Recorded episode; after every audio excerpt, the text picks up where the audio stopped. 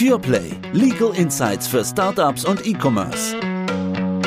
Zu wem ist man ehrlicher als zu dem Suchfeld von Google? In der Werbung zählt nicht nur, wie du es machst, sondern die Geschichte, die du erzählst. Wer würde in einem Online-Shop shoppen gehen, wenn dieser nur fünf Bewertungen bei Amazon hat? Niemand. Und damit herzlich willkommen zu einer neuen Folge von A Pure Play. Martin, klasse, dass wir wieder zusammen hier an einem Tisch stehen. Absolut schön, Marc. Wir haben es gerade schon vorweggenommen. Das Thema, wenn ich einen Online-Shop betreibe, Bewertungen ist immer wahnsinnig wichtig. Es schafft einfach Vertrauen. Es ist viel vertrauensvoller, wenn schon Tausende von Leuten in diesem Shop gekauft haben, gute Erfahrungen gemacht haben und dort auch Bewertungen hinterlassen haben. Tina treibt das gleiche Thema um. Tina verkauft online Kinderspielsachen. Ein klassischer E-Commerce-Startup, ähm, klassischer Pure Player. Aber die Konkurrenz ist groß. Und was sie braucht, ist Vertrauen ihrer Kunden. Sie muss also zeigen, dass alle die, die gekauft haben bei ihr, happy sind und das auch als Rezession hinterlassen. Und ich vermute mal, ihr Problem ist, dass das ziemlich lange dauert. Es dauert ewig. Und Tina ist nicht nur ungeduldig, Tina will schnell groß werden mit ihrem Shop. Weil es dauert, diese Bewertungen zu sammeln und vor allem auch nicht jeder Kunde eine Bewertung hinterlässt, der dort gekauft hat, kam sie zu einem Schluss oder sie überlegt zu äh, folgendes Thema im Prinzip. Es gibt immer wieder Anbieter, die sagen, so Bewertung kannst du auch kaufen. Die kommen sogar und sagen, die ersten 300 sind für Umme und danach musst du bezahlen. Ich biete dir schöne Pakete an. Diese Anbieter gibt es wie Sand am Meer und behaupten natürlich von sich selbst auch, das Geschäft ist vollkommen legal, ist überhaupt kein Problem, das kann man machen. Macht ja jeder sonst da draußen auch, gibt ja keinen Unterschied. Frage an dich, geht das überhaupt? Ja, ich danke dir für diese Frage. Ja, also die Antwort auf die Frage gibt uns das Gesetz. Wir haben in der Vergangenheit oder in den letzten Folgen haben wir über Markenschutz gesprochen, wir haben über Urheberrecht gesprochen. Das Thema heute, das geht in den Bereich des unlauteren Wettbewerbs, nicht? Also das UWG, das Gesetz gegen den unlauteren Wettbewerb. Das gibt uns hier die Antwort. Das Gesetz ist geändert worden, jetzt am 28.05., weil eben der europäische Gesetzgeber und dann umgesetzt durch den deutschen Gesetzgeber so ein bisschen das Gefühl gewonnen hat, dass mit diesen Online-Bewertungen eine Menge Schindluder getrieben wird und schlicht und ergreifend das, was da drin steht, gar nicht ähm, das widerspiegelt, was die Verbraucher so wirklich als Eindruck von dem Unternehmen gewonnen haben. Verstanden. Also UWG ist das, auf was es ankommt. Steht denn da drin, was ich darf und was ich nicht darf? Also wird es positiv oder negativ beschrieben?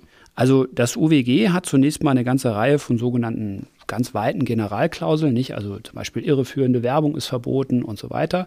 Und da kann man das durchaus auch schon drunter fassen. Nicht? Also wenn ich es vorgebe, ähm, so und so viele positive Bewertungen zu haben, dann führe ich den Verkehr darüber in die Irre. Ähm, aber ähm, damit das auch ein bisschen plastischer wird und es auch jeder lesen kann, ähm, sind jetzt gerade zum Thema Online-Bewertungen im Prinzip zwei Fälle in eine sogenannte Blacklist aufgenommen worden. Das heißt, wenn ich mir diese Blacklist anschaue, da steht als Negativabgrenzung drin, was ich alles nicht machen darf. So sieht's aus. Also die Blacklist, das ist ein Anhang zum OWG, kann man auch im Prinzip ganz prima im Internet nachgucken. Und da sind im Grunde genommen für jedermann verständlich und lesbar ähm, die absolut verbotenen Handlungen also unlauteren, wettbewerbswidrigen Handlungen aufgeführt. Und zum Thema Online-Bewertung gibt es jetzt einfach zwei neue Fälle, die da aufgenommen sind. Welche wären das denn? Ja, das ist zum einen die gefälschte Verbraucherbewertung. Das ist der Fall, den du geschildert hast, nicht? Also ja. ich kaufe mir eine Bewertung, die fiktiv ist, die überhaupt kein Verbraucher erstellt hat sondern die nur irgendjemand zusammengeschrieben hat und die man dann, weil sie sich schön liest, irgendwie im Paket kaufen kann. Und ähm, weil die Verbraucher sich, und das ist die Erkenntnis des Gesetzgebers, jetzt kein großes Wunder, sich an diesen Bewertungen orientieren, sind natürlich solche, Geschäft solche gefälschten Bewertungen nicht zulässig. Und das gilt natürlich auch für Bewertungen von Personen, die das Produkt überhaupt nicht beworben oder genutzt haben. Ja? Also eine hm. gekaufte Bewertung. Und der unlautere Wettbewerb liegt darin, dass ich mir einen Wettbewerbsvorteil gegenüber meinen Konkurrenten verschaffe, weil ich einfach vorgebe, etwas verkauft zu haben, was ich gar nicht verkauft habe, während, so wie Tina das im Moment noch macht, sich quasi jede Bewertung mühsam irgendwie einsammeln muss, indem sie dann auch immer wieder darauf aufmerksam macht und sagt, bewerte doch und jenes. Und da liegt im Prinzip der unlautere Wettbewerb drin, wenn, wenn ich dich richtig verstehe, weil ich mir diesen Wettbewerbsvorteil sicher. Absolut, genau. Und deswegen ähm, ist das dann der typische Fall, in dem der Wettbewerber, ja, der dann spitz bekommt, dass da irgendjemand mit solchen gefälschten Bewertungen operiert, eine entsprechende Abmahnung aussprechen kann. Oder, und das ist auch ein durchaus ernstzunehmendes Problem. Auch Verbraucherschutzverbände, die da entsprechend akkreditiert sind, die können solche Ansprüche verfolgen. Und das betrifft nicht nur die gefälschten Bewertungen, sondern, und das ist was sagen wir mal, richtig Knackiges. Das betrifft auch die Irreführung über die Echtheit von Verbraucherbewertungen. Das wäre dann der zweite Fall, der da drin geregelt ist. So ist es. Was heißt das? Da geht es im Prinzip darum, dass ähm, der Gesetzgeber jetzt Anforderungen stellt. Ne? Also sowas gibt sicherlich das ein oder andere Urteil, was in die Richtung schon gegangen ist, aber der Gesetzgeber, der stellt jetzt ganz ausdrücklich Anforderungen an die Nutzer dieser Bewertungen, dass die im Zweifel auch nachweisen können, ja, dass die Bewertungen eine Ware oder Dienstleistung betrifft, die dieser Verbraucher tatsächlich erworben oder genutzt hat. Und was er machen muss, er muss auch angemessene verhältnismäßige Maßnahmen treffen, um das zu überprüfen. Das klingt jetzt alles sehr juristisch und so steht das auch im UWG drin. Jetzt mal rein praktisch gefragt, wie soll Tina das denn bewerkstelligen? Wie soll sie denn von einem echten Kunden, der tatsächlich gekauft hat eine echte Bewertung hinterlassen hat, in der Praxis irgendwie beweisen, dass das so gewesen ist? Wie kommt sie denn dieser Nachweispflicht überhaupt nach? Das ist eine richtig spannende Frage. Da müssen wir mal gucken, äh, wie sich das entwickelt. Also wir haben das Gesetz jetzt auf dem Tisch und damit muss man jetzt erstmal umzugehen lernen. Und vielleicht kommen wir da später nochmal drauf, was der Gesetzgeber da tatsächlich von uns auch wirklich will. Okay, machen wir so. Wenn aber das Kaufen von Bewertungen nicht angesagt ist und das UWG verbietet das, welche anderen Möglichkeiten habe ich denn, die legal sind, um Bewertungen zu sammeln? Also sagen wir mal so, es gibt dann natürlich die verschiedensten Spielarten, die ausprobiert werden in der Praxis. Nicht? Und im Grunde genommen muss man da als Jurist leider Gottes immer wieder den Spielverderber spielen und einfach die Fälle mal aufzählen, in denen so ein Verhalten schlicht unlauter und damit nicht zulässig ist. Also zum Beispiel, wenn ich sage, um an einem Gewinnspiel teilzunehmen, hat der entsprechende Nutzer vorher eine Bewertung abzugeben. Ja, ist ein Fall, der unzulässig ist, nicht? Weil dann natürlich zu Unrecht ein Anschein von Objektivität erzeugt wird, der wahrscheinlich gar nicht da ist, weil der will ja der entsprechende Verbraucher an dem Gewinnspiel teilnehmen. Verstanden. Das heißt, ich gebe die Bewertung nur deshalb ab, damit ich am Gewinnspiel teilnehmen kann. Und da sagst du, Jungs, das geht nicht. Genau. Also, wenn ich dir so zuhöre, ich glaube, das Thema Transparenz ist aber wichtig. Also, du musst also zeigen, was du dort äh, tust. Müssen die Unternehmer über andere Umstände informieren?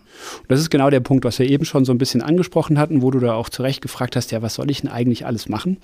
Und da vielleicht nur, ohne dass ich jetzt hier schon in irgendeiner Form eine konkrete Handlungsanweisung erteilen kann, weil die Dinge müssen sich erst noch entwickeln. Aber wenn man sich mal so einen Blick wirft in die Gesetzesbegründung, dann ähm, muss der Unternehmer ähm, schon ziemlich klare Angaben machen im Hinblick darauf, wie er mit den Bewertungen auf seiner Seite so umgeht. Ja? Also nach der Gesetzesbegründung soll er zum Beispiel angeben, ob so eine Prüfung einer Bewertung überhaupt stattfindet. Ja? Also stellt er die einfach nur online ja? Ähm, oder guckt er sich die vorher an. So eine Art Compliance-Thema. Genau, absolut. Also bei dem ganzen Thema UWG bewegen wir uns im Grunde genommen in dem Bereich Compliance, nicht? Also ja. Übereinstimmung oder Einhaltung von Normen, ja. Ähm, das ist, das ist hier ein ganz zentraler Punkt, ja. Dann wird man sagen müssen, ob so eine Prüfung der Bewertung vor der Veröffentlichung oder nachher stattfindet. Ja, auch das will der Gesetzgeber ganz offenbar. Der Gesetzgeber gibt vor, dass man Prozesse und Verfahren zur Prüfung der Echtheit der Verbraucherbewertung angeben muss und sagen muss, welche genutzt werden. Ganz schön hm. spannend. Okay. Ja, was auch immer das nachher bedeuten mag. Dann, das scheint mir wieder ein bisschen einfacher zu sein, man muss angeben, ob alle, nur die negativen oder nur die positiven Bewertungen veröffentlicht werden. Das scheint mir noch irgendwie einigermaßen greifbar zu sein.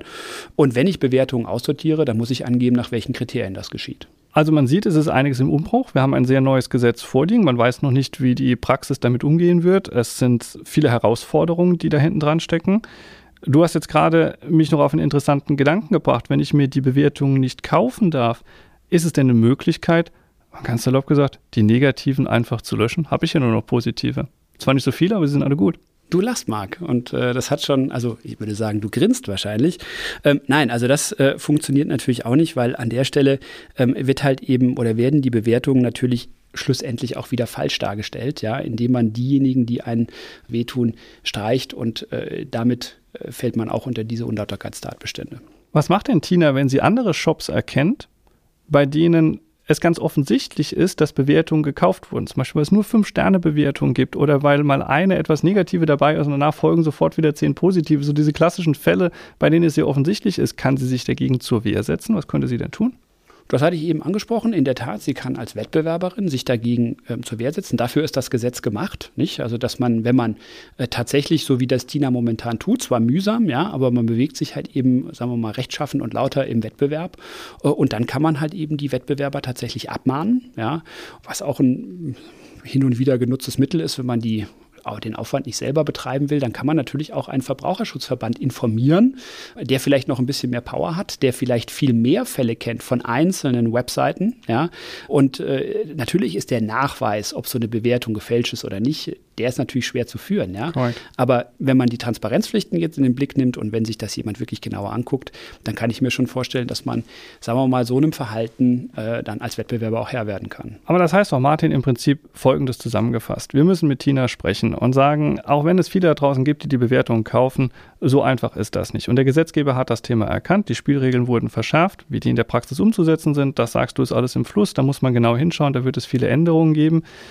Das einzige Thema, um sich quasi vor einem unlauteren Wettbewerb eines Wettbewerbers zu schützen, ist dort genauer hinzuschauen und gegebenenfalls dann eben auch die Maßnahmen zu ergreifen, die du gerade angesprochen hast. Und sagen wir mal so, ähm, natürlich ist es mühsam, ja, mit äh, den richtigen und ordentlichen Bewertungen zu arbeiten. Aber schlussendlich ist es ein bisschen so eine Binsenweisheit oder vielleicht auch ein, sagen wir mal, etwas unbeholfener Tipp. Ne? Aber je besser das Produkt ist, je besser der After-Sales-Service ist, desto besser werden die Bewertungen sein. Und was man natürlich niemandem verbieten kann, ist, dass er eine Bewertung abgibt. Und wenn der ein gutes Produkt, ein gutes Ergebnis bekommt, dann wird die im Zweifel auch ganz ordentlich ausfallen. So ist es. Und am Ende gilt eins, wie bei uns auch, gute Qualität setzt sich über kurz oder lang durch und das muss auch die Empfehlung an Tina sein. Martin, war wie immer spannend. Herzlichen Dank dir. Das war's. Ich danke dir, Marc.